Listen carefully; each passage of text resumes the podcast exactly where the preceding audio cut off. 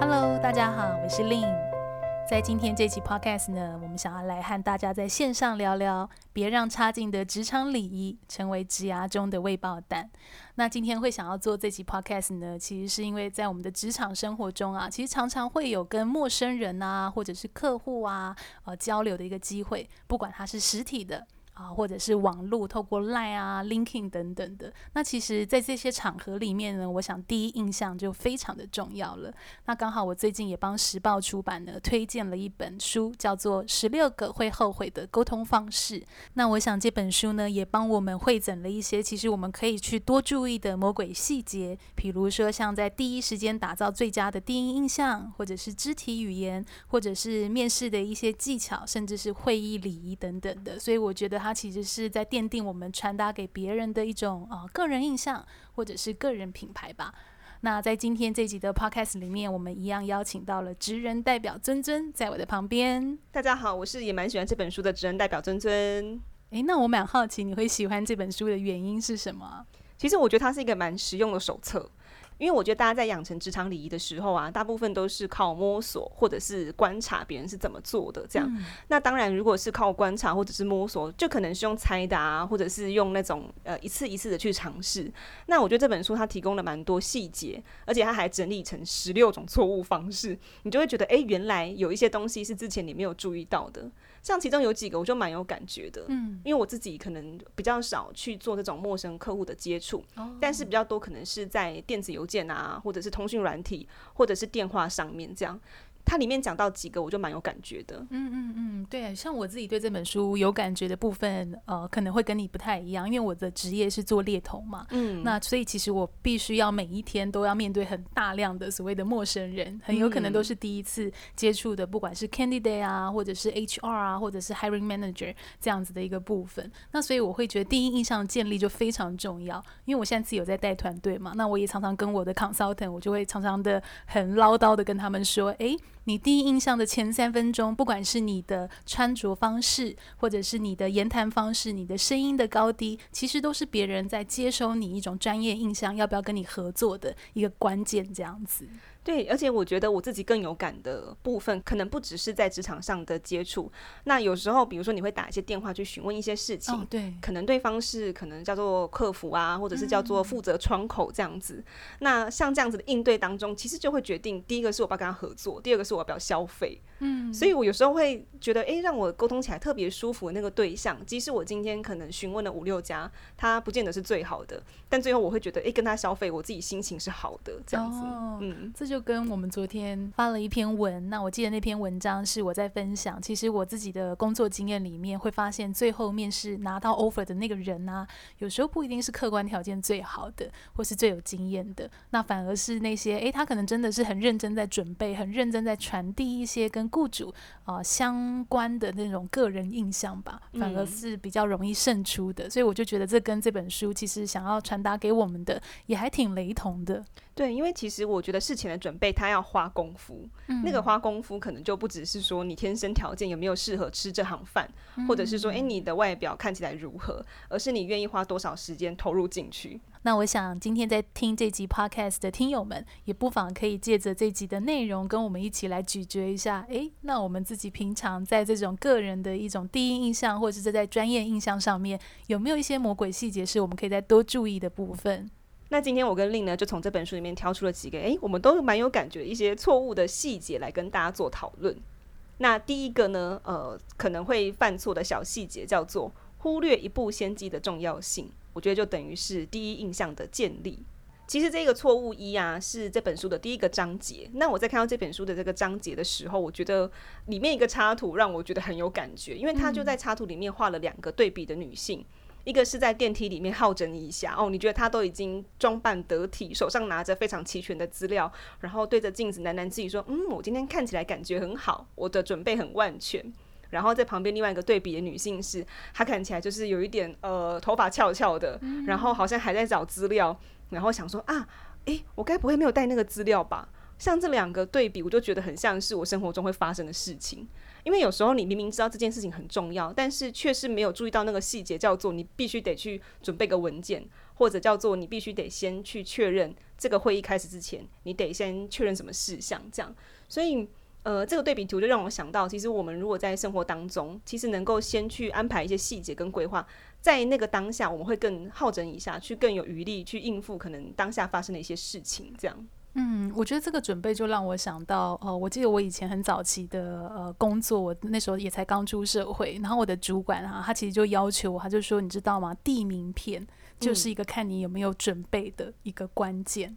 就是说，诶，你递名片的手势、你的姿态、你的自信度，以及你收到别人名片，你有没有停下来那一秒看一下今天跟你在对谈的对方？他的层级，他是负责什么样的一个领域？那跟对方诶、打声招呼核对，其实是一个很重要的，代表你是很重视这个人哦的一个部分的展现。这样子，我觉得这个蛮有感觉的，因为刚好最近就是有面试一些呃比较年轻的同学这样子。嗯、那因为在面试之前都会把我的名片先递给对方，跟他介绍一下我是谁。嗯、那其实大部分的学生有可能是因为年轻啦，也没有经验嘛，他或许也不知道怎么做这样。大部分的学生就是收到就放旁边，对对对，然后就。也没有看一眼这样子，然后就放在旁边去这样，然后所以当下我就想说，诶、所以已经认识我了吗？还是我必须得再介绍一下我是谁这样子？对，所以甚至就是你收到名片后，你摆在你的桌子，如果你们是实体的会面，你摆在桌子的那个位置，其实也是很重要的。因为像这个，就是我会去观察，不管是我的客户或者是我的 candidate，这确实是我会去。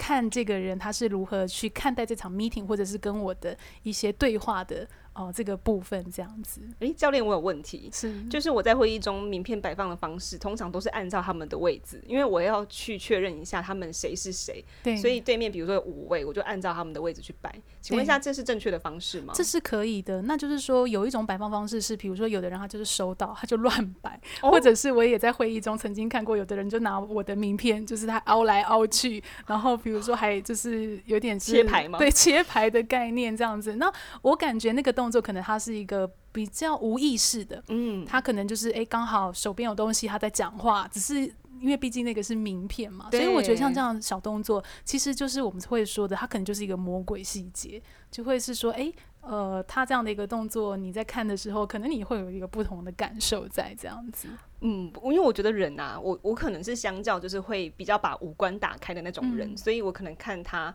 可能讲话的姿态，听他说的话，我也会观察他现在整个人的气场这样子。我不确定大家是不是都有这种，嗯、这算是一个天生敏锐的直觉嘛？但是如果我跟别人会面的话，通常我这个五感都是全开的，所以我就会像你一样，就是也去观察他一些小动作这样子。嗯嗯，所以我觉得其实名片啊，光这件事情，其实也确实是我自己观察，也很多资深职场人有时候会会稍微忽略的这个部分。嗯，那我觉得他在书里面还有讲到一个东西，我也觉得是一个蛮细节的，因为呃，像我刚刚讲到我的工作比较不会跟陌生人直接接触，但是我会透过比如说通讯软体啊、电子邮件或者是电话，那有时候我就会去呃小小的先肉搜一下对。对方，当我知道对方是谁啊，然后有 email 的时候，那呃有时候就是会因为这个搜寻的动作，就找到他的一些社群软体。像这本书里面就有提到说，我们要注意一下我们的数位足迹，比如说社群软体上面我们发的文，我们怎么去回复别人的讯息，跟一些我们转 po 的内容，这些都会是别人透过这个方式找到你。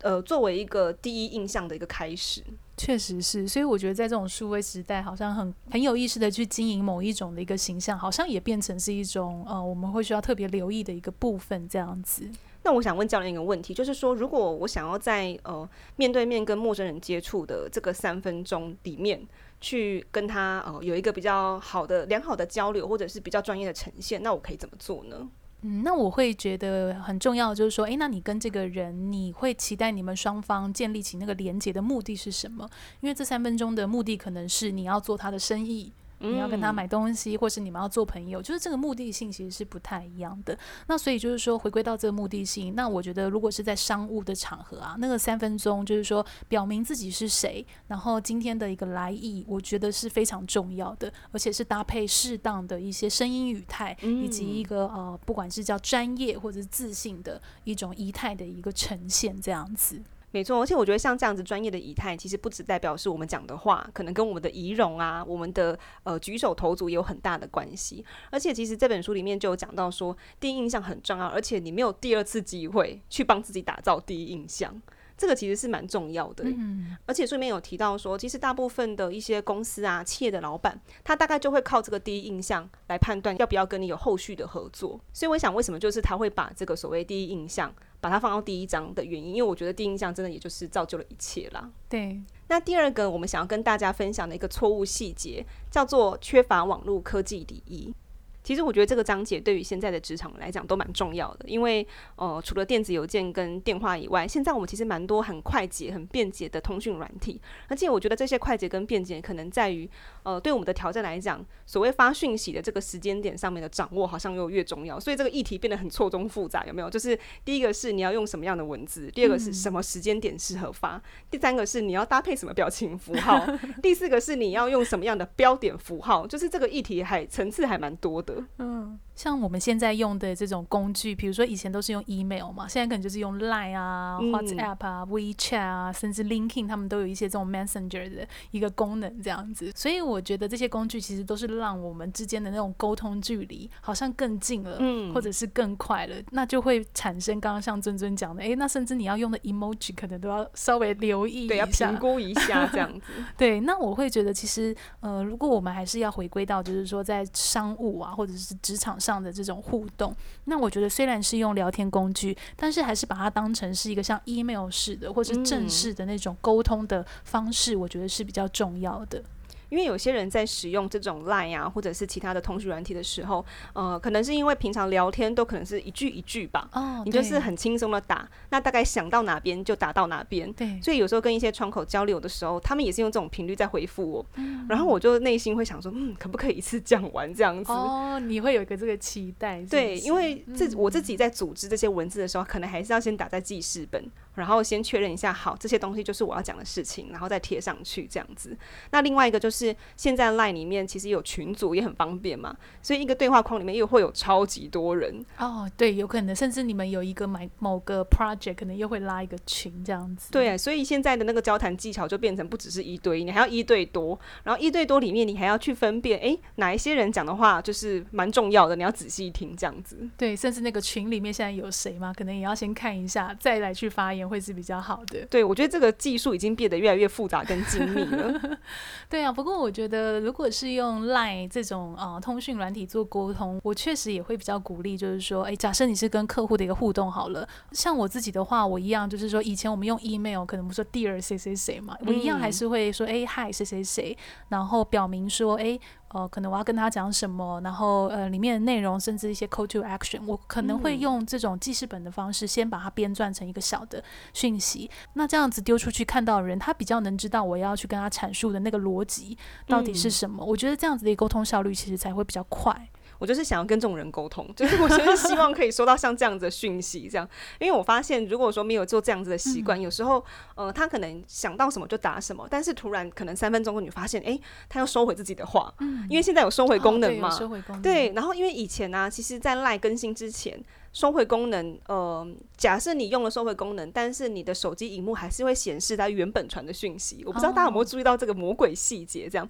但是因为现在更新之后呢，你在你的荧幕上面的预览已经看不到它收回以前的话了，所以你已经不知道他原本想要讲什么。对，我觉得科技日新月异很很可怕，然后还有那个已读功能这样子，就是搞得大家都紧张兮兮的。哦。对对，有的人不是说，哎、欸，就是呃，到底已读对方没有回，到底是代表什么意思嘛？对之类的。然后群组里面如果有五个人啊，你就会发现，哎、欸，有两个人未读，那请问那两个人是谁？这样子，你就有更多更多的猜测。感觉好像虽然那个聊天工具变得是很方便，但是好像要去思考东西也变得比较复杂一点了。对，所以我觉得刚刚令教练讲的蛮对的，就就是呃，我们可以掌握自己的部分，就是说我们把自组织。好嘛，然后也一样保持商务感，可能也会有一个礼貌性的招呼，不管在什么样的时刻去做到这一点都是最好的。这样子，那像刚刚讲到的是，比如说现在使用的一些通讯软体，那我自己蛮有感的，也是书中有提到，就是电子邮件，因为在一些往来上面，我们可能不是那么 casual 的使用 Line，也是蛮长的频率是用电子邮件在沟通跟往来。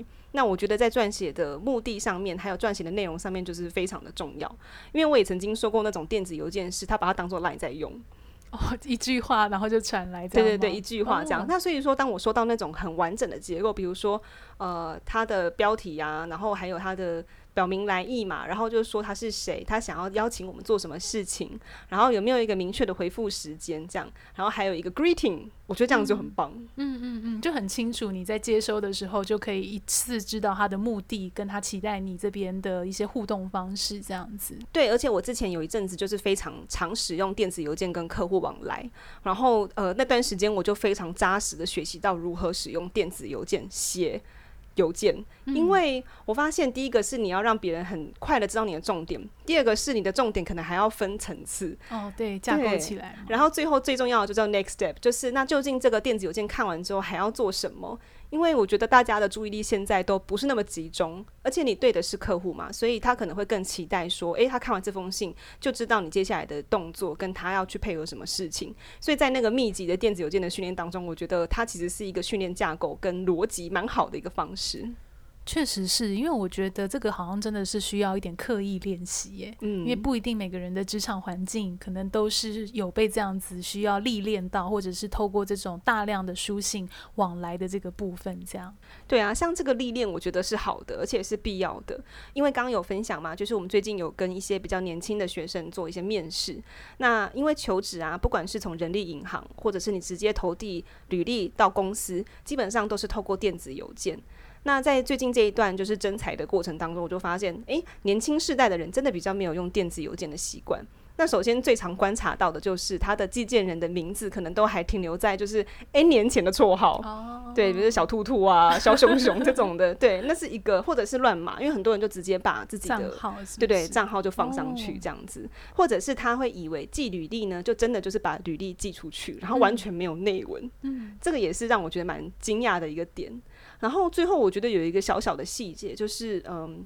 你有时候会觉得很奇怪，为什么你的履历都没有回音？那有没有可能是因为你的信箱已经被判定为是垃圾信件的信箱？哦，这也有可能。对，所以这阵子我就很常在我的垃圾桶啊，或者是一些促销邮件里面发现，有一些就是已经过期的履历。他们可能寄出去，然后不晓得是设定的问题还是怎么样，就跑到我的垃圾信箱里面。那它有几个原因啦，第一个是信箱本身被标记，那第二个可能是因为你的信件里面使用了不合格的短网址，所以、可能会这样是吗？所以我也建议大家可以多多去检查，你可能可以先用这封信寄到自己的信箱。然后看看，哎，这个信箱到底收不收到信，或者是被挡信这样子。嗯嗯嗯，我觉得这是一个很好的习惯，因为像我自己，如果是寄出给不管叫做客户好了，或者是一些比较重要的 email，、嗯、通常我也会先寄给我自己，然后看一下那个格式有没有跑掉。对，因为有时候那个 email 的格式它有时候会乱跑，还有就是说它的那个我自己的内容，我自己这样看是不是能够快、够直接的去 get 到这里面的一个重点。所以我觉得这样的一个习惯，也许也是一种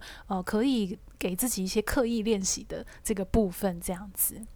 那第三个啊，我们想跟大家分享的一个错误细节叫做电话礼仪和素养不佳。我觉得电话礼仪这件事情是需要被点醒的。哦，被点醒怎么说？因为我还记得小时候啊，就是我打电话去朋友家，嗯、大家就是小学那种年纪嘛，然后通常都是打家用电话。然后那个家用电话就打去，可能就是别人的爸爸妈妈或者是姑姑阿姨接。然后他们接起来的时候，我就会马上说：“喂，我要找叉叉。”嗯，就完全没有任何问候这样子。然后就是通常他们就会很自然的转接，然后从来也没有人提醒过我这件事情。然后只是有一天，我爸就发现说：“诶，为什么我讲电话的时候总是直接很粗鲁的说我要找谁，嗯、都没有一个问候，没有说你好，我是谁，我要找谁这样子。对”所以那个时候我就发现，诶。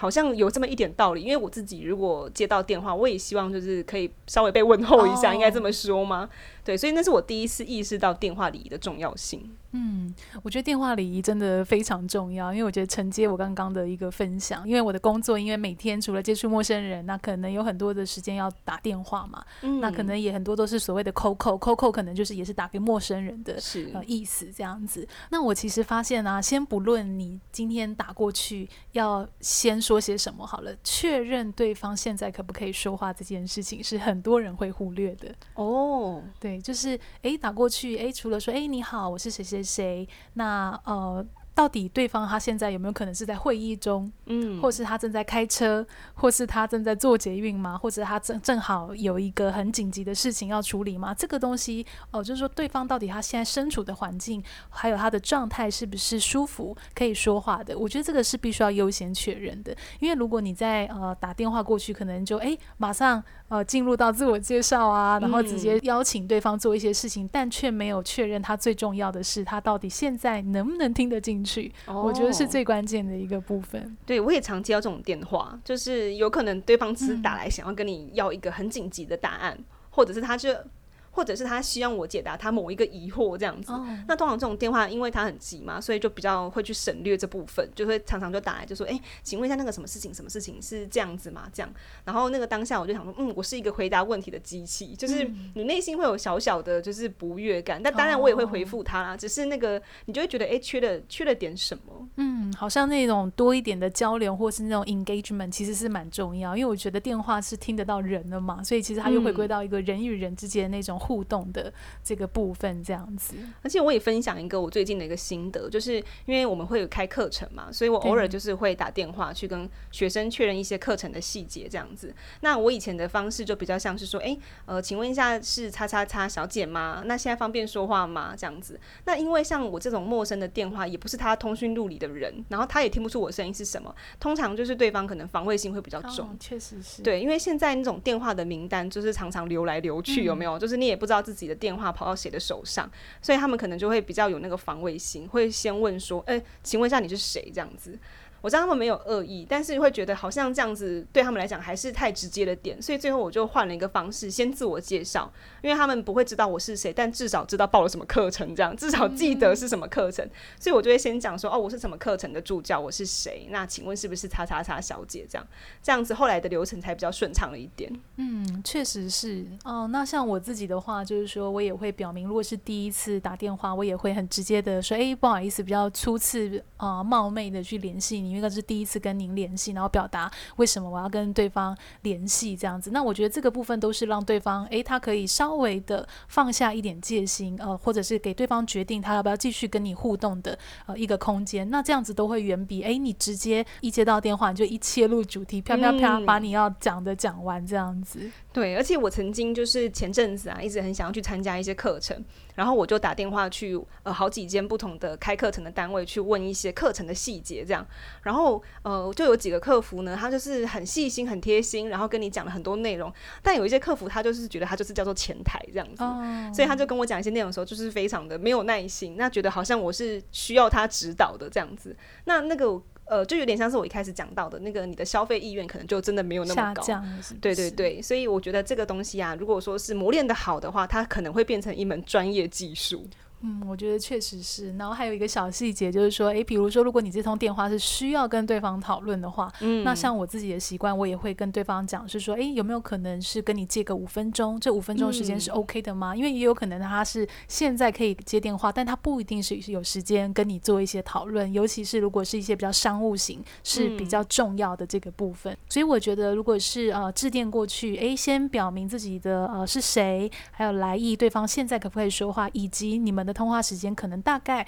会多久？确认对方都 OK 再进行，其实双方都会是比较舒服的。这真的是魔鬼细节，对，因为我们都会以为讲电话就是讲电话这样子，嗯，就是打电话过去这样，对对，然后哎，不是讲一讲就没事了嘛？那其实不然这样子，嗯，没有哎，因为像我自己比较重要的这种呃电话，我甚至是会先写好自己的小剧本。Oh. 就是说，有点像我们刚刚在讨论那个 email，就我会先架构起来，所以我可能会跟对方讲的是，哎、嗯，那接下来可能我会有三点，分别是一二三，先跟你做一个讨论。嗯、那你的时间五分钟，OK 吗？那这样我觉得对方他在听的时候也会觉得很清楚。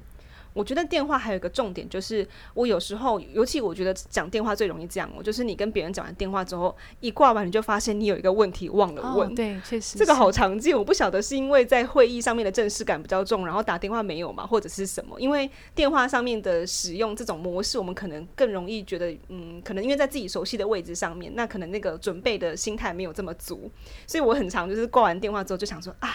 忘了问。所以那个小剧本的准备，我觉得就很重要。原来就是为了这个时候，对对对，就是你可能呃要问的什么问题，我都会把它先列起来，因为自己一定会忘记。嗯所以，我们刚刚讨论这三个就是错误的部分，我觉得刚好就是也很契合我们今天想跟大家讨讨论的这个主题，叫做就是职涯的未爆弹。因为有时候可能呃，像建立第一印象啊，或者说这种电话上面的小细节，甚至是 email 的内容。很多时候都是你第一时间跟别人接触，大家会先感受到的。对对，所以比如说我们缺乏电话礼仪，我们可能一打过去，然后就马上切入主题，对方可能觉得诶，受到一些时间上或者是空间上的侵犯，因为他现在没有空嘛，他可能就觉得说，诶，是不是你先先确认我的呃时间上的许可再打过来是比较有礼貌的？那或者像是我们刚刚提到的啊，比如说是 email。我们写的内容到底有没有个明确的目标，让对方有办法回复呢？那再就是更前面有提到，就是第一印象，就我们可能第一印象就给人家慌慌张张的，然后都没有准备好，甚至我们在拿到别人的名片的时候，诶，都没有记得去看一眼，先去确认对方的名字啊，或者是抬头，这些可能对别人来讲都是稍微有点冒犯的。嗯嗯。所以我觉得啊，总而言之啊，就是说这些魔鬼的细节，可能就是奠定了我们的第一印象的传递，也会影响到别人。他接收了我们这个印象之后，决定用什么方式跟我们去互动。嗯。所以我其实觉得这都是我们值得在职场上走跳的时候，诶，可以多去留意，或者是刻意练习的呃一个部分，这样。对啊，所以如果你跟职人代表尊尊一样，就是还想要再多把握这种呃待人接物啊、应对进退的技巧的话，就是除了这本书《十六个会后悔的沟通方式》之外呢，其实作者还有另外一本书叫做《说话零失误，跟谁都好聊》。那其实这两本书，一个就是比较站在是待人接物的部分，另外一个就是诶一个表达或者是说话上面的技巧这样子。所以蛮推荐大家，如果想要再多钻研这部分的技巧的话呢，可以去来读读这两本作者的书。好啊，那我想今天的时间也差不多了。那这就让我想到啊，我上周末刚好跟我一个朋友，我们就吃饭叙旧。那他就问我说：“你知道为什么、嗯、呃传说可以变成传说吗？”就是脑筋急转弯吗？对，他就这样问我，然后我也吓到。他就说，传说之所以可以变成传说，是因为它有一个被人记得的故事。哦，不管那个故事是叫什么，嗯，对，所以其实我觉得这蛮有趣，就是说让我想到我们今天一直在讨论那个第一印象的建立啊，个人品牌。那所以就是说，到底我们有意识的要带给别人什么样的一个故事呢？比如说，诶，我想要对方觉得我是一个很勤劳的人，我就是那个早上七点第一个到办公室的人，我代表我是勤奋认真的。所以当别人在形容我，他可能就是形容我这样子的一个故事。所以我觉得蛮有趣的。所以我那个朋友就有分享，就是说，诶。诶，他也是刻意的，会透过一些行为或一些言语的展现，嗯、让别人记得他想要被留下的故事。哇，我觉得这个培养其实要从蛮早期的，对，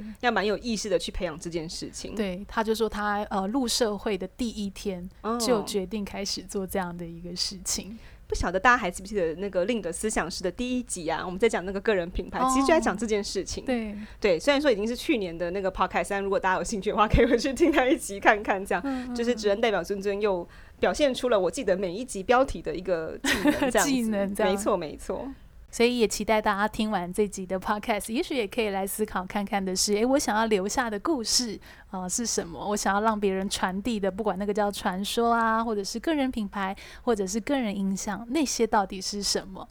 好，那今天的 podcast 的时间也差不多了。那如果说大家在听今天这一集的 podcast 有很多心得想要跟大家分享的话，都欢迎到我们 Apple Podcast 的下方留言区去给我们的五星评价，还有你的留言。那如果说有想要听的主题啊、内容啊，也很欢迎私讯告诉我们。如果喜欢今天这集 podcast 的话呢，也别忘了追踪我的脸书、IG、部落格，搜寻猎头的日常就可以找到我喽。或者是也可以加入思想家的粉丝团、社团，或者是 IG。那我每个月呢也会开设职涯相关的课程，包含履历、面试跟盖洛普优势的主题。如果想要知道更多课程的细节呢，也都可以到猎头的日常或者是思想家的粉丝团来找寻相关资讯。那想要进一步联系我们的话呢，可以加入我们的官方 Line at 搜寻 Lynn Careers，只要搜寻 at 小老鼠 L Y N N C A R E E R S 就可以找到我们喽。那今天就这样子喽，拜拜，下次见，拜拜。